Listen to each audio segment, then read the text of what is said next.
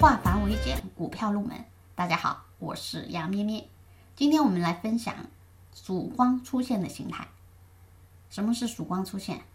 光听这个名字，应该就是好信号，对吧？那么曙光出现，它是由一阴一阳两根 K 线组成。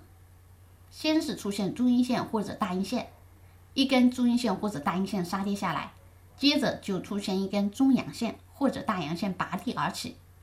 阳线的实体部位呢，深入到阴线实体的二分之一以上，这个是见底信号，后市看涨。阳线实体深入阴线实体部分越多，转势信号越强，这就是曙光出现。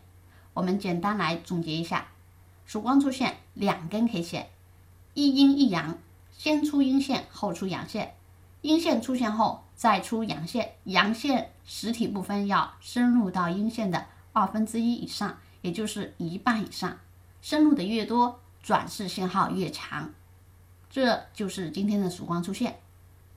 我们更多股票知识可以查看文字稿，我们下堂课再继续。